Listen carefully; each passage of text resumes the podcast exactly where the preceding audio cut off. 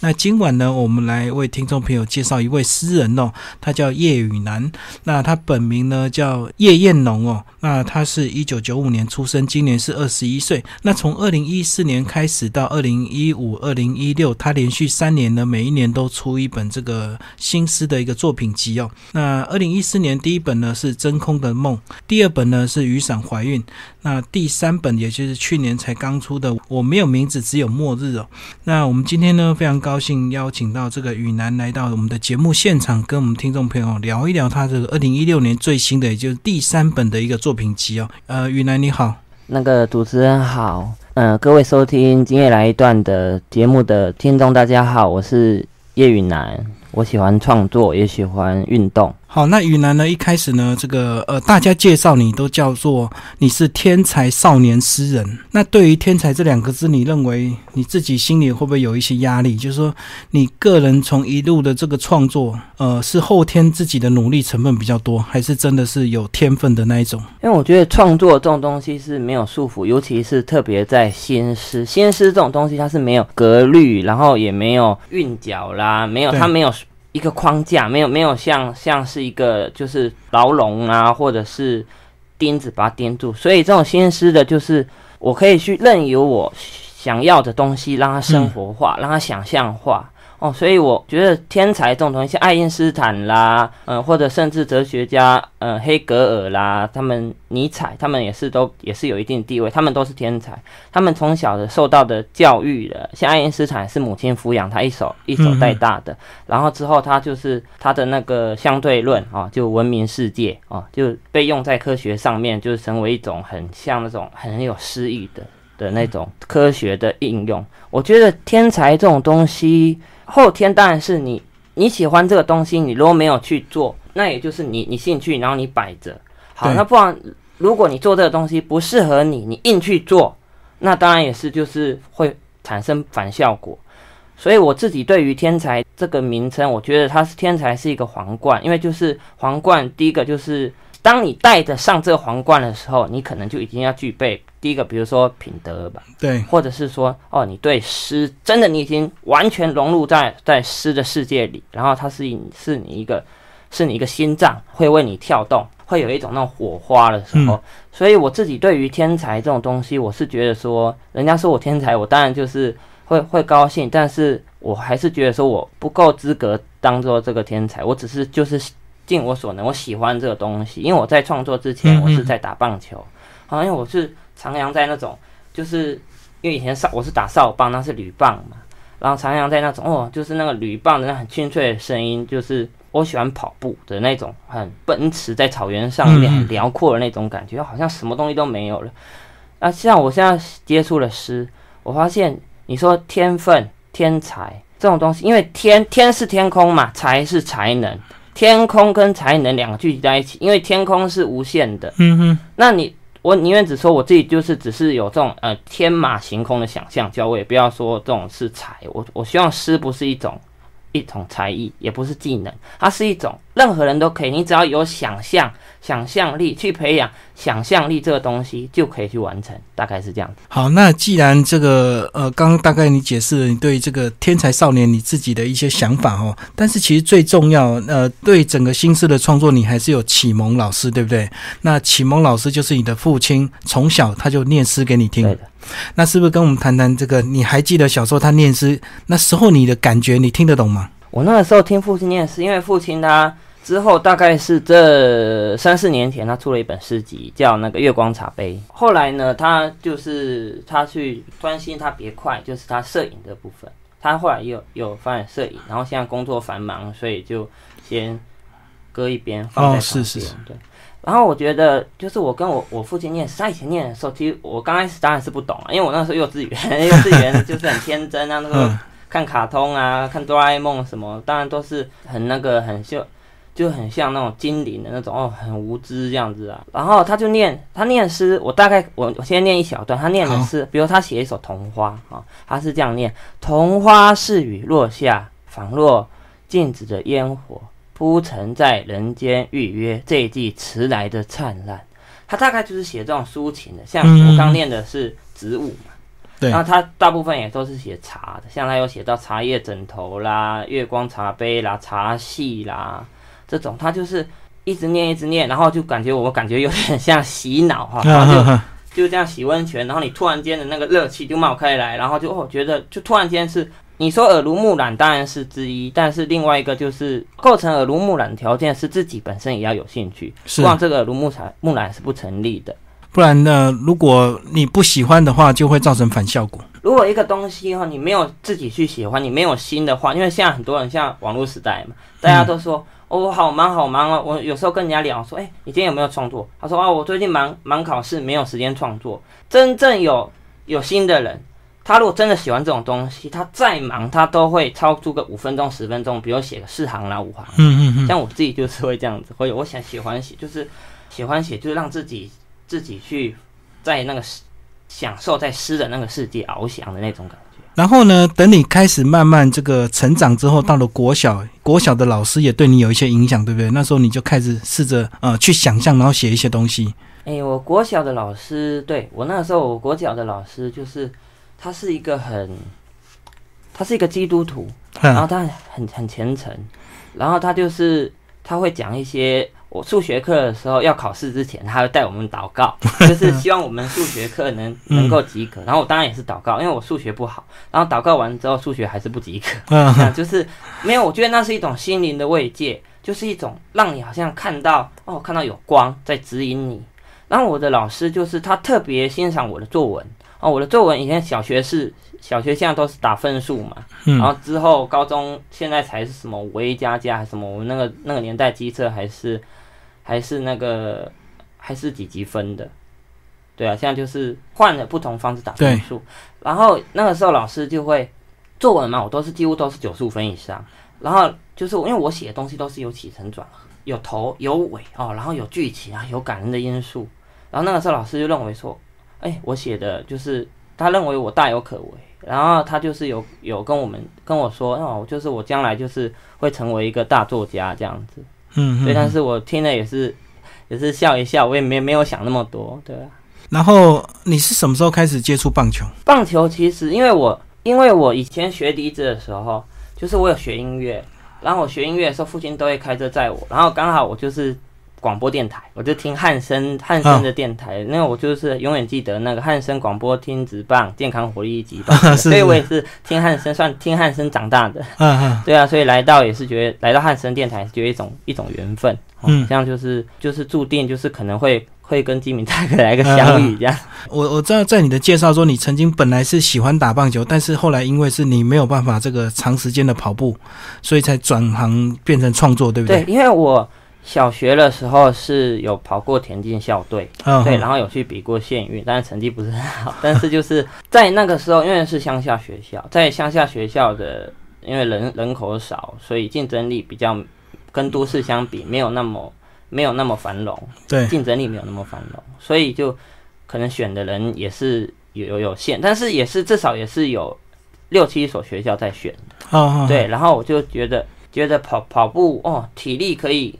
可以让自己就是哎，就觉得很很有把精力都发泄掉这样子。然后后来我真正的国小五年呃六年级的时候加入棒球队，然后棒球队老棒球队的教练就是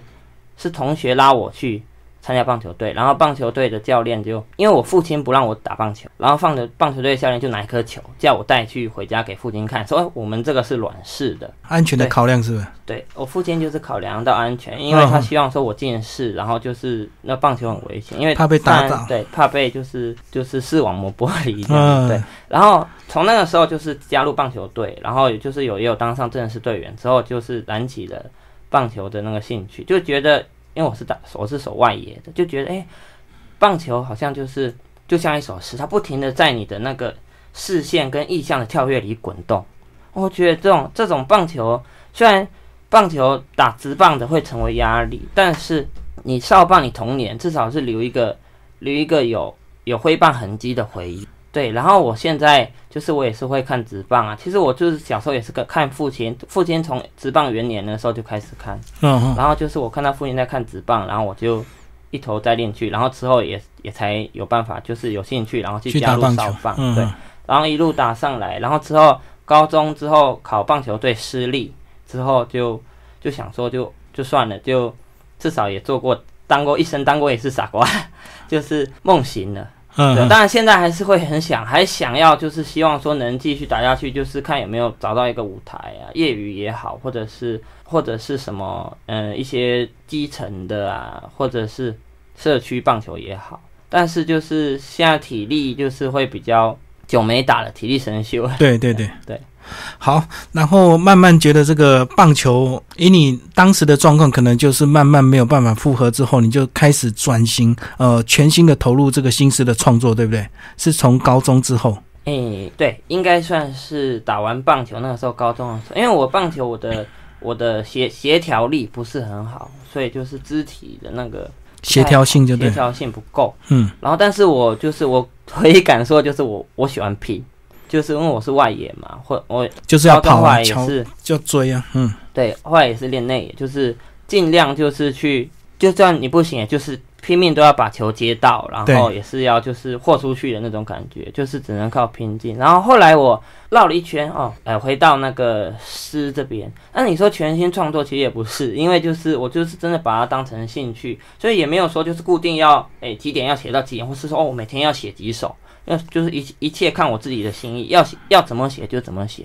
就好像把它当成是你去逛夜市，你就是看到什么摊位，因为不用说，就不用说你看到那个，就是先先做。做那个电脑的调查，说哎，看到有什么摊位好好吃，这样就是自己好像有点像夹娃娃机一样，你夹到什么，就是有点像。所以呃，会有这么大的一个作品量，除了这个兴趣之外，当然也有呃，后来有得到一些奖项的肯定，对不对？才让你说你整个呃创作速度会越来越快，这样子。哎，其实我最早就是我在创作的时候，刚开始没有那么频繁，因为我刚开始是在 UDN 的那个网络城邦创作，然后那个时候就是大家会。大家会就贴上去嘛，会部落格，然后我也贴上去，然后大家就哎，我说你你哎，你写的不错，然后我也就是跟大家一起一起接触，然后就是哎，他互相肯定这样子，互相这样子切磋这样子，就觉得哎，好像呃得到活力，因为那个时候几乎都是赞美嘛，就是你不用你不用去你自己不用去有那个被打击到的感觉，就是其实创作很重要是信心，对，就是你自己要认为你自己。好，因为像现在是新诗已经迈入大众化时代，就是人人都要写，好像有感觉的，你看得懂的。其实新诗根本完全不需要这个，它就是一种完全没有规则，但是它唯一的灵魂中枢就是它要创意。就像最近有一个新闻，就是蔡牙嘎拿那个运动饮料哦，然后用那个那个充电器充电，他说有电解质，那个当然是后来专家有 有测过，那个当然是不可能的。但是那个用运动饮料。充电这一句就是很有诗意，就是有那个你如果把它放在句子里面，比如说我今天晚上雨下成我的未来，然后我的恋人走了，我用运动饮料充电跑过来向星星许愿哦，这样你就变成一幅画面就带进来了。然后我就觉得说这种心思是让我创作力比较多的时候，就是我一直写一直写写习惯。然后最重要的一个点就是当初我去吹鼓吹论坛，然后为了要置顶。为了要置顶，它就是置顶可以登上诗刊嘛。对。然后，所以我就是每天就是规定自己要写。那时候我有规定，要规定自己要写，每天都要写四十行的要写一首，然后十行的以内的短诗要写一首。然后就这样，可能是那个时候慢慢慢慢慢慢练。然后后来陆续苏兆林老师或是各个前辈都有看到，他们就觉得说：“哎，你你可以写。”然后我就想说：“好，那我就也继续写。”但就是如果我没有鼓励，我想我应该还是会继续写。对，因为就是父亲也也有买一些诗集给我朗读、朗朗读这样，嗯，所以我就是享受在这种因为自由的环境下，因为我是就是非常喜欢自由的，我就是这这一只鸟这样。好，刚提到这个新诗就是没有限制，但是它就要有想象跟创意，对不对？这大概就这两点。好，但是呢，还是有一些基本功嘛，就是因为毕竟它是文字，所以说哦，要读一些东西。那你平常都怎么样去阅读哪一方面的东西来？增加自己的一个功力。基本功的话，其实只要识字就可以，你只要看得懂字就可以了。因为我以前我自己是很喜欢小六年级的时候喜欢查词海，那个时候，但是那个时候是喜欢查词海，就是想要想要用一些很难的字，然后有时候老师在联络簿上，老师都会看不懂，说：“哎，那什么字？哦，那那是什么词？”哦，我就说是词海查了。然后后来，但是到国中、高中之后，其实查通都忘记了。是，后来才明白说，其实不需要这样子。但是，哎，但是一体两面嘛。但是可能就是突然间就是很莫名其妙的，我那些查的可能就是有影响到我的识字能力，所以我有一些字，几乎大部分的字我都看得懂，就可以拿来来堆叠。因为人家常常说啊，你写东西写东西不要看不懂啊，就是我真的想跟他讲说，又不是甲骨文，又不是韩文，因为你只要有文学创作，就是有想象力，你看得到字哦，然后你就比如说我的天空是一只椅子。你就可以想天空的样子，就像我很喜欢吉米的那个创作，创作他的绘本。对，现在其实我自己阅读量是不多的，但是我就是喜欢翻，因为我认为读一本书不是要读完它的全体，是即使你碰到他的眼睛、碰他的鼻子、碰他的上半身都是一样，就是你只要读他的书，读到他的精髓，当然有时间最好也是一整本读完，当然也是更满足了。嗯嗯，所以我觉得。新诗创作就是，特别是新诗小说，它强调的是故事性，对，要完整，或是说你要再开创，那又是另一条路。但是新诗就是就是要创意，但是你说要摄取什么精华的话，那就是看个人，其实就是要想象培养。像我们，我觉我一直觉得国小到国中这阶段的学校给的培养，就是国小不应该要读《弟子规》跟《论语》。因为他们不懂啊，他们高中之后他们都忘光光了，他们都上周，他们现在而且网络时代，他们都跟风，都去玩什么打 LO 啦或者什么的线上游戏或者什么，都忘光光。所以国小应该让孩子培养很快乐的学习，就是像我老师给我关公念恩，就是他就是他还会教我们说哦要给妈妈用洗脚，就是用一个洗洗脚水，然后要洗脚。就是孝顺妈妈这样子，所以关公念恩就是培养道德。那时候我也是把它当成就是写日记，然后写一篇，就是我找动人故事来写这样子。然后我就觉得说，到了国小就是要要你让培养兴趣，比如说要从玩乐中学习，而不是。然后道德的话，你可以透过游戏啦，透过透过言教，或是甚至身教来导正。然后国中国中是叛逆期，就你可以增加一点点，讲几篇《论语》。然后或是加一些故事性的一些人格培养的东西，国中还是要注重在人格培养这方面，这样子。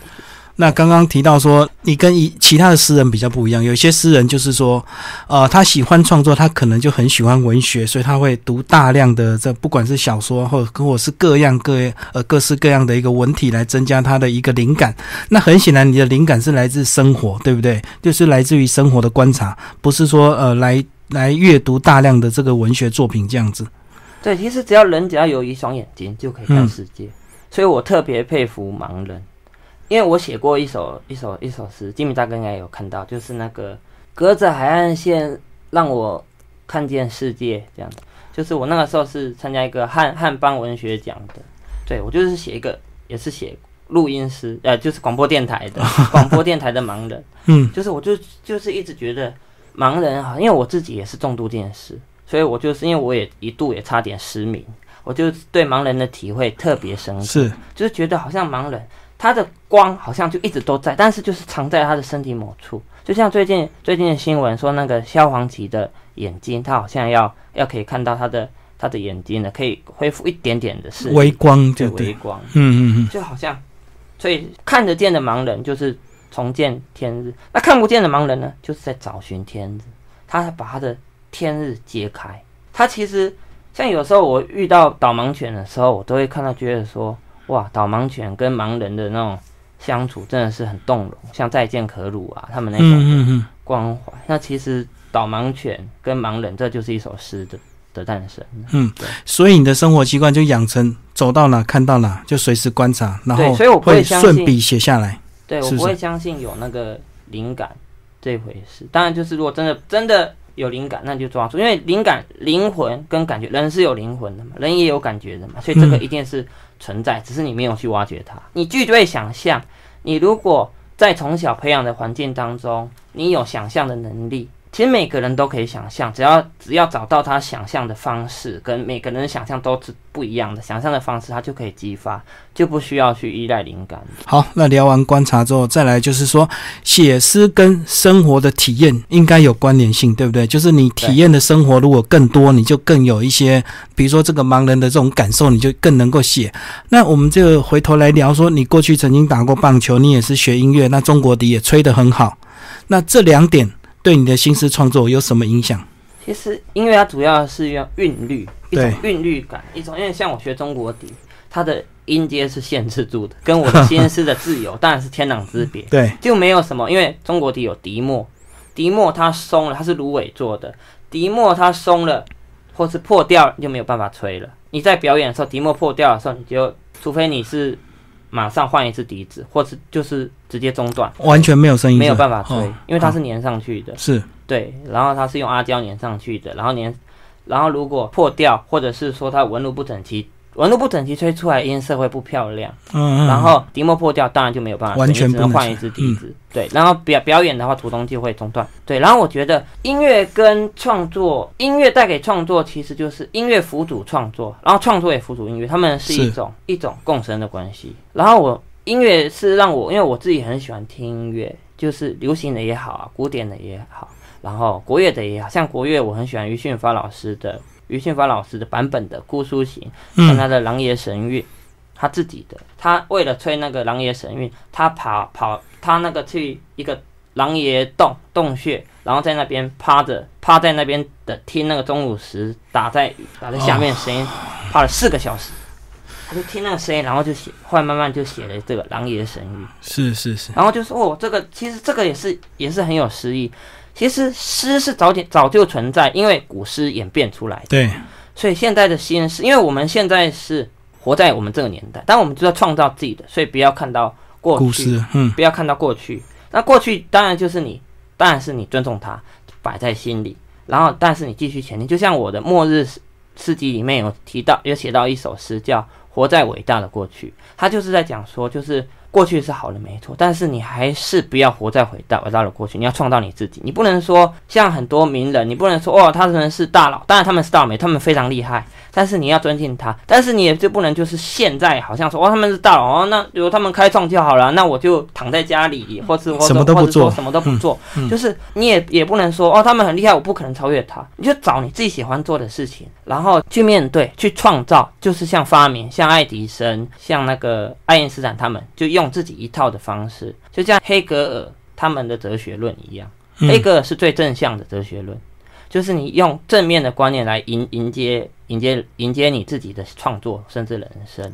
是不是？先简单帮我们介绍一下，你从二零一四、二零一五到现在三本的一个作品，呃，你自己来回头看这三本大概有什么样的一个差异性？其实第一本的《真空的梦》，就是因为代表着我跟父父亲的关系，因为父亲是他出资帮我。他帮我出这本诗集，出资帮我。我当初第一本是父亲出资赞助，就对。对，真空的梦诗集这样子。然后我就是当然就是请了父亲帮我写推荐序这样子。觉得我跟父亲的诗诗缘好像就是是注定的，就是因为他高中的时候就读诗，然后他就是传下来给我。就是当然我也是要有这个感觉，我觉得不是才能是感觉才有办法去 touch 到这一块。然后我。这本诗集《真空的梦》主要都是比较长的，所以如果有看的话，发现就是整本都是比较长的，因为都是一些头文学奖，然后落空的。但是就是我就觉得，哎，那落空，但是我自己还觉得这还是放到用途，因为我一直认，一直觉得诗就要一一个家去保温它，像保温杯，给它一种安全感。然后我就第一本就是比较长的，然后像我《真空的梦》里面有写到铁娃娃，里面有一首叫铁娃，那是我第一首登录诗刊的。的诗作，所以我就是觉得说，哇，这是我一个纪念性。然后从第二本的《雨伞怀孕》是在吹鼓吹丛书出版，然后《雨伞怀孕》这本这本书，我觉得比较对我来中来说比较纪念性的，就是因为它是几乎是集结在网络上，就是论坛或者是什么平台上面发表的，所以就是比较有些有时候就是比较短，就是写他们要的胃口，因为我会喜欢尝试各种方式来写。是。那个那个时候我是喜欢尝试各种方式，所以像《渔场怀孕》里面就有像有茶叶蛋啊，有姜母鸭这种生活化的题材的，还有地板在哭啦，这种的，一直直到我没有名字，只有末日这本诗集，就完全是我觉得这本诗应该就是呈现我自己要的样子，就完全就是我自己要去面对这个诗这个东西，就是把我的创意完全展露无遗的，不不是说好坏，只是说我自己要表现我自己对不对的，我自自己对得起我自己这个东西才去创造出来。然后这本诗集里面有一首叫《家属等候诗》，是悼念祖父的，对，就是那是我对我的那个。我是客家人嘛，所以我们叫阿公。嗯，我是对我阿公的，就是一种不是缅怀，就是一种好像像空气清净机那种感觉，很平静，就是好像很干净，就是好像流星就在你旁边的那种感觉。然后我写这首诗之前，我看了一部电影叫《无人出席的告别式》，我觉得只要是人都应该看这部电影，因为它是一个电影的主角。他是专门帮别人办告别式的，但是最后有最后结局有埋一个梗，就是一个非常难以让人接受的梗，所以看这部电影的人结尾几乎都一定会哭。嗯，像我自己就哭了很大声，哭了两三次。所以我觉得，像我写这首诗，就是我最后最后一句有写说，就是我只给你一滴眼眼泪，不知道你高不高兴。就是好像说，哎，有人会说那可能突兀，或是不需要那一句。可是那一句就是因为人人家都以前人规定说人死一定要哭，对，人家说哦，就是还会还会请人去哭嘛，对不对？嗯，孝女对孝女孝女白请去请人去哭。那我觉得就是说哦，就是眼泪，那我们不要变成哭，让它变成一种礼物，就是喜极而泣，让他带走，让他在天上看着我们。大概就是这样，三本诗集的过程。我觉得有点像云霄飞车，但是有点像是云霄飞车在铁在那个车站，就是比如说在一个台北车站，然后慢慢慢慢不是很崎岖的云霄飞车，但是还是有他那个，因为筹备诗集的过程也是也是像坐云霄飞车一样，慢慢慢慢慢慢，然后再下慢慢慢慢行驶，然后在最关键的时候下滑，大概。所以第三本算是比较完整，属于自己的一个呃作品这样子。对，就是自己想要的，因为我封面我也是请那个苏汉英插画家来画，是我也是很满意他的封面，我自己很喜欢。好，那整个就是累积，等于是你一年就出一本，所以这个等于就是一年累积起来的一个作品量，对不对？其实我没有想说规定说是什么时候要出，就刚好真的一年一本。自己想说，哎，自己想说就是哇，我觉得可以了，告一个段落啊，那就来就出，就感觉是一个段落一个段落一个段落。好，那既然我们开始聊到这本书的一个内容，有没有一两篇呃，你比较特别想要介绍给我们的听众朋友的？其实这一本我没有名字，只有末日的诗集。原本的诗集名字要叫淤青，因为本来是想对，本来是想要写一个盲人，就是盲人盲人看不到嘛，像淤青。本来是就是因为我一直想要书写一个完全是盲人主题的。一本诗集哦，就是他的视线是没有的，就是以他的那个整个感觉为主，就对。对，以感觉为，就是就是等于就是诗，诗就是要你也是感觉，你只要试字，我还在讲，你只要试字就可以有那个感觉。然后我这本诗集后来为什么要叫我没有名字只有摸？因为我有写了一首《努力专卖店》，摆在诗集的很前面。对对对。因为我一直认为说人不是靠努力的，因为努力一个女，右边一个右，然后下面一个力，奴。上面是奴隶的奴，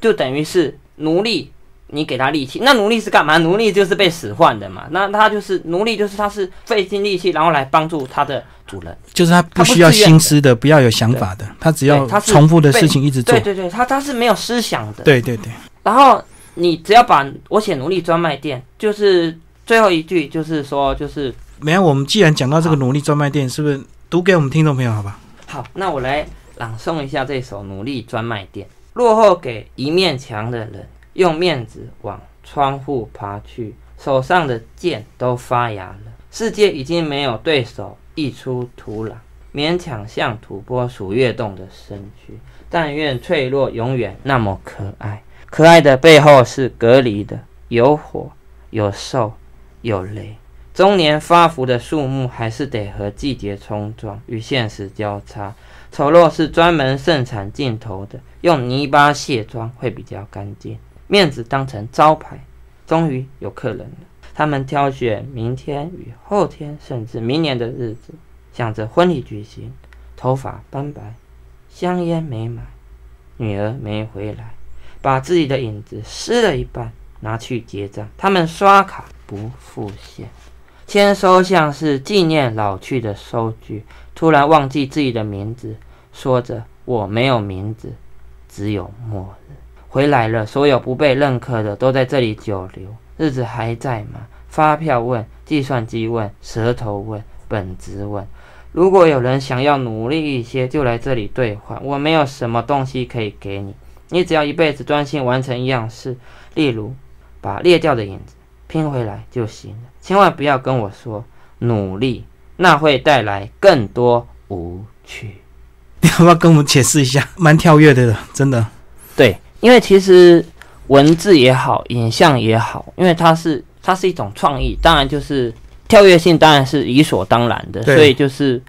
不用去怀疑说为什么不可以跳跃，或是或是一定要跳跃这样子，就是顺顺顺其你自己的感觉。那这首诗因为最后一句努力会会换来更多无趣，就是他会觉得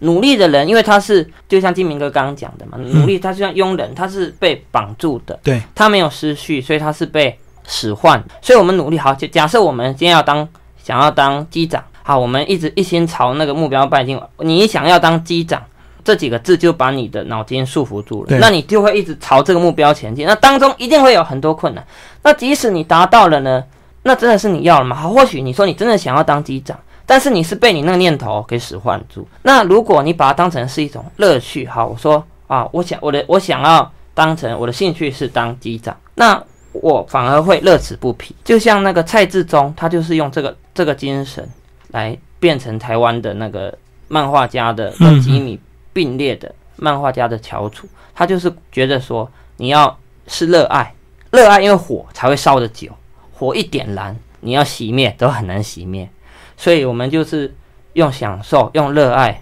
去做所有事情，就会很圆满这样子。比如说你要去看五月天演唱会，他的广告都都打得很好，然后你都也有看他的预告了，或是他演唱会的宣传的。诶，他然后你都被他感动了，然后但是你去现场，他的曲目跟你要的不达到预期，你就会觉得说，哎他，今天怎么没有唱这首歌？然后你就会觉得说，哇，有一点失望。当然，你也是听到你最爱的五月天嘛。对对，所以也是就是会暂时就是把这个失望摆在一一旁。所以热爱跟那个跟享受就是一个点燃火把，就奥运火把的那种根源。所以一样来讲，就是你在新诗创作上也是用热爱两个字，对不对？对，就是我喜欢创作，就是我爱这个东西。爱其实是一种束缚，但是我把它的束缚变成是一种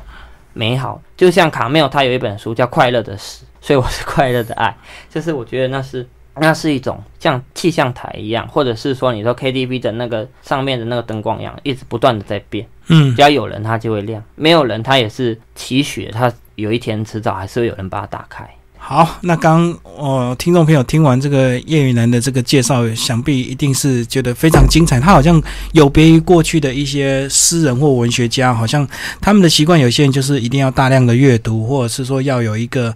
一定创作的一个时间哦，就是把生活调整的很规律。那雨楠好像是呃很随心所欲的，然后。重点是呢，他的生活这些创作灵感来源，居然是来自于观察，并不是说来自于大量的吸收一些别人的东西哦，纯粹是由观察，然后变成内化自己一个东西变成出来的。再来帮我们介绍一首好不好？因为我觉得呃，刚刚介绍这个努力专卖店之后，非常的精彩。如果我拥有雾，如果我拥有雾，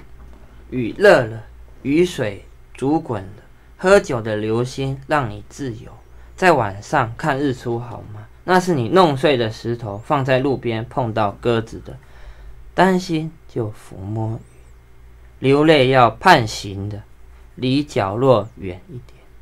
雨进入你的手臂，斑点似的收缩。你戴着手铐在跳舞。如果我拥有雾，你会更清楚。倒水给你喝，你显得更渴。外面太冷。云霄飞车是你的无情，最高的地方，忌惮肉的疼。雨来了，你裂开，相信别人会像鹦鹉，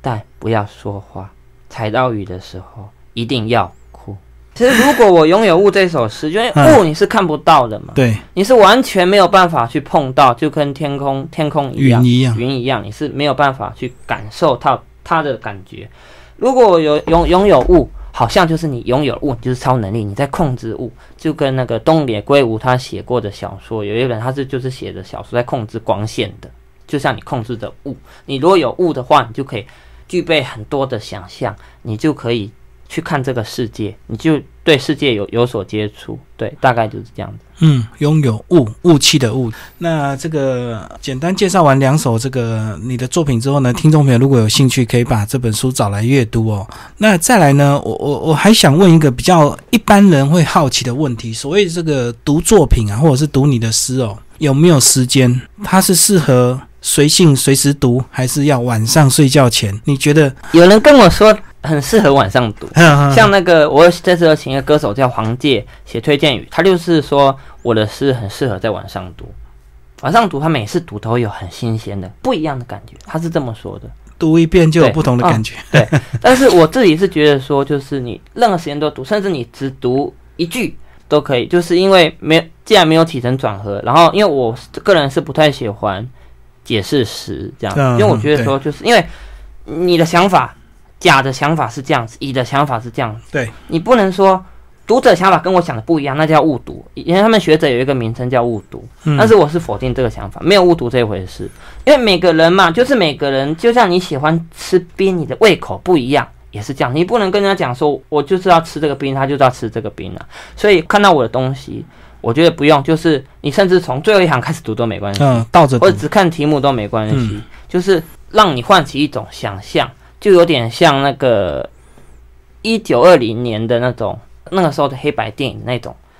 一个小人爬到那个高楼，然后他垂挂着那个吊灯，哦，那种很很华丽的那种，很想象你想象不到的那种。所以我的诗，其实我是觉得可以配音乐读也不错。哦，对，是，就是配。或是摇滚啊，或者是乡村的。其实我在读你的作品，一般我们看书都会习惯说不要念出来，因为念出来好像就会速度变慢，对不对？然后就是用视觉这样子去浏览，能够加快一些阅读的速度。然后呢，我呃试着这样读，然后我也试着把它念出来读，我觉得是完全不同的感觉。对，其实我自己自己念这样子，对我我自己很少很少会说，几几乎都要。都要念我自己的诗啦，但是我就觉得说，我的我的诗，后来别人跟我讲，我才知道，哎，我的诗好像真的是念好，或者是跟看默念，或者是念出来，好像是真的是不一样的感觉。那我自己就是也没有想那么多，就是就是写，就是想象，就是交给读者，也不会有什么误读，他要怎么想就怎么想。那我自己就是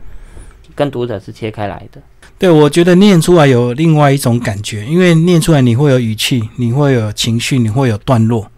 然后不是像眼睛看我们可能比较没有感情的这样子，我觉得念出来的感觉比较对，就是一种像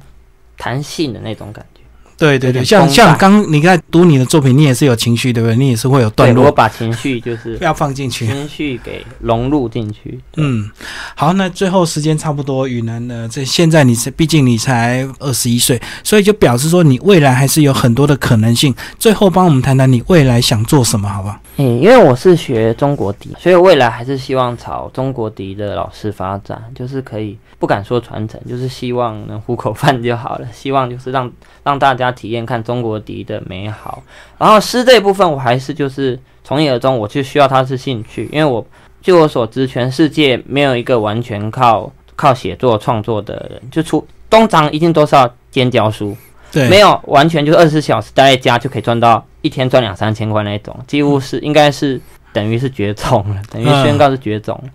所以我希望我自己就是能慢慢的在累积作品，然后慢慢能成册，然后就是也是要看缘分了。就是哎，你觉得告一段落，哎，感觉对了就出，然后再来就是我也希望我以后呢能就是能多多就是我我希望我能采访那个盲人，就是可以跟他们。聊聊看他们，诶，他们是什么样的心，就是活在这个世界上，然后去关怀他们。然后我也希望说，我如果能演戏的话，我也可以扮演盲人，去体验他们的辛苦，然后一起来帮助他们。对我也有自己也有捐款这样子，就是希望能让盲盲人，就是虽然他们现在是看不到的，但是就算医生宣告他们一辈子看不到，但是只要他们自己相信有光的地方，他们。即使是黑的，也会变成彩色的。所以，这是我觉得盲人跟诗才是一个很大的连接过程。所以我希望就是我能在诗集，也希望出一本盲人的全部盲人的诗集，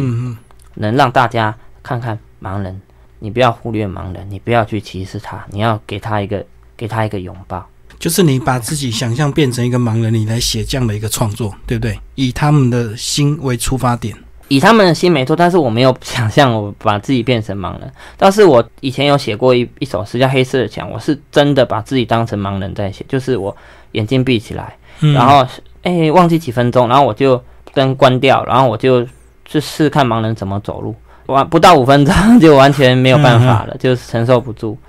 所以我就是那时候就写那首诗，写叫《黑色的墙》，因为我之后自己自己是没有很满意，所以才没有收录到，没有发表出来，发表出来。嗯嗯嗯。好，那非常感谢叶雨楠来介绍他的第三本的一个作品集，我没有名字，只有末日。那我们今天节目时间到这边，谢谢听众朋友。